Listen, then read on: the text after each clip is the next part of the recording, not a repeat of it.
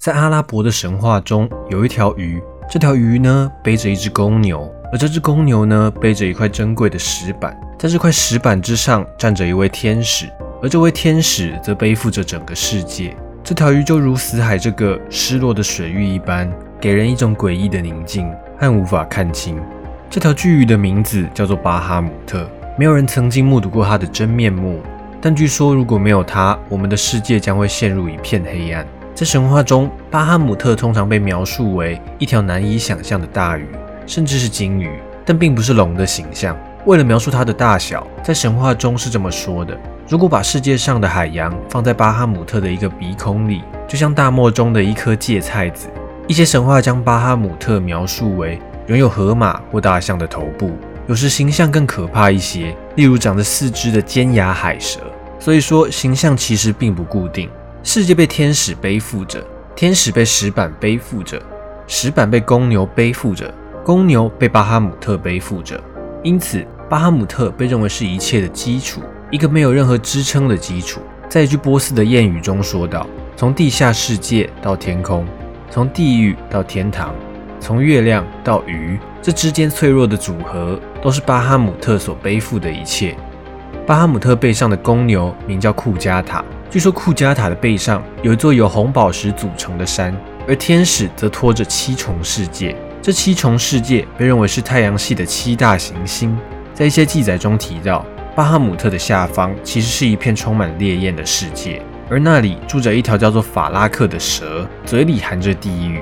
还记得前几集所说的一千零一夜的故事吗？内容大概就是一个女人整天给国王讲故事，来拯救全天下的故事。话说流量表现真的不太行呢。其实巴哈姆特也有在故事中的第四百九十六页出现。故事是这么说的：天使当时和一个人说着，我手正握着大地的根基。接着有一个人问他说：“全能的阿拉真的创造了卡夫山和其他世界吗？”天使回答他：“是的，那是一个洁白如银的宇宙，其浩瀚无垠，人类无从知晓。”只有阿拉自己明白，并在世界中安插了天使。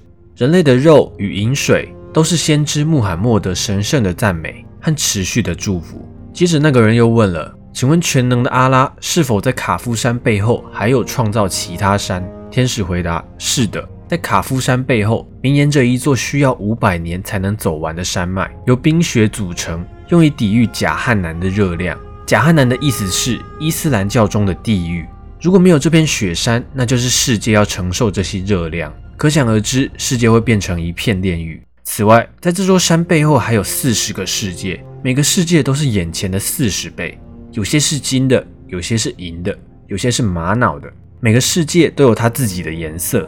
阿拉为每个世界配备天使，这些天使的工作只需要赞颂阿拉，为神的子民祈祷祝福，仅此而已。而地球被分为七层。由上而下，一层接着一层之后，阿拉创造了自己专属的天使，大概就是类似秘书的角色，让这位全能的天使来肩负地球。天使脚下放上巨石，然后是公牛、巨鱼，也就是我们所熟知的巴哈姆特。在鱼底下是一片巨大的海洋。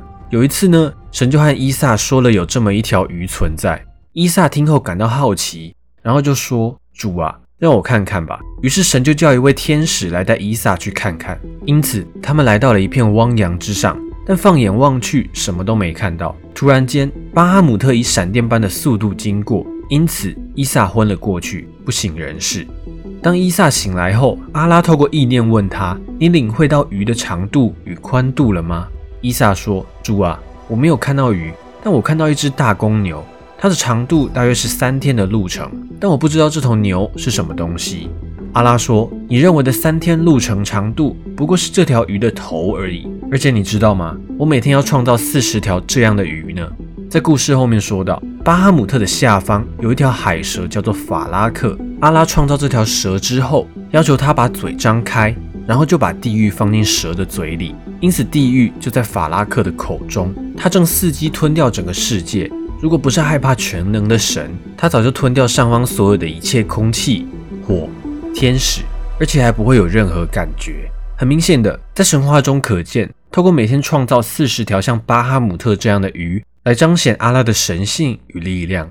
而在圣经和一些犹太著作上，其实也可以看见巴哈姆特的踪迹。接着，我们来说说巴哈姆特的能力。除了庞大的体积以外，最特别的应该就是拥有迷惑人类视觉的能力。也许是因为它真的太大了，人类只要是看到它都会失去理智。有人说他住在海里，有人说他住在陆地，有时他还会被塑造成撒旦的仆人，在地狱主持暴食宴会。然而，据说到了夏至，这只巨兽便会咆哮。为什么呢？原来巴哈姆特的咆哮拥有特殊的力量，只要一声咆哮，地球上所有的掠食者都会被震折。使他们在一年中剩下的时间不那么凶猛。巴哈姆特也能利用地震来造成严重的破坏。而厉害的是，在阿拉伯神话中，巴哈姆特没有已知的弱点，除了他必须听命于他的创造者以外。而巴哈姆特其实也不是那么的无敌。据说在审判日的时候，他将会与神创造的另一个巨兽海怪利维坦决一死战。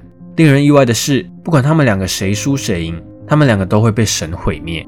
而这个巴哈姆特呢，平常都和其他的神话生物在一起，例如上面的公牛，以及下面的海蛇，还有利维坦。尽管巴哈姆特与他的同胞生物互动，但在阿拉伯或希伯来神话中，并没有其他生物与它的特征相同。根据希伯来的传说，巴哈姆特是刻意的被打造为独一无二的，因为他的胃口太大，以至于他的创造者并不想让他繁衍后代，因为他的后代会吃掉整个世界。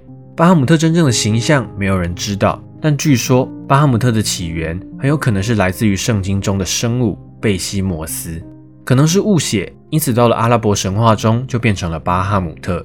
不管这是不是事实，在早期信仰相互的交织、宗教文化相互的融合，也算是蛮常见的现象。但现在查到的大部分资料都表明巴哈姆特是龙的形象，这是为什么呢？还记得我们前面所说的海蛇法拉克吗？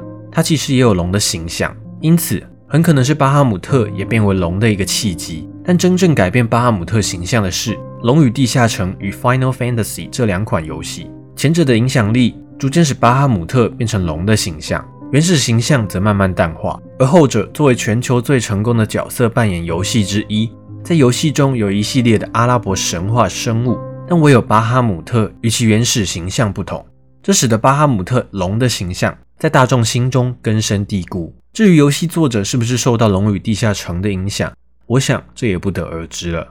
在这两款游戏的影响下，巴哈姆特的形象近乎被完全颠覆。如今，除了穆斯林以外，应该很少人知道巴哈姆特其实是条鱼。而巴哈姆特形象的转变，也可以被认为是游戏影响历史文化的实例。好了，这次影片就到这边了。如果你喜欢这类型影片，不要忘记按喜欢或分享。想看到更多相关内容，可以订阅我以及开小铃铛。那么，我们下次见。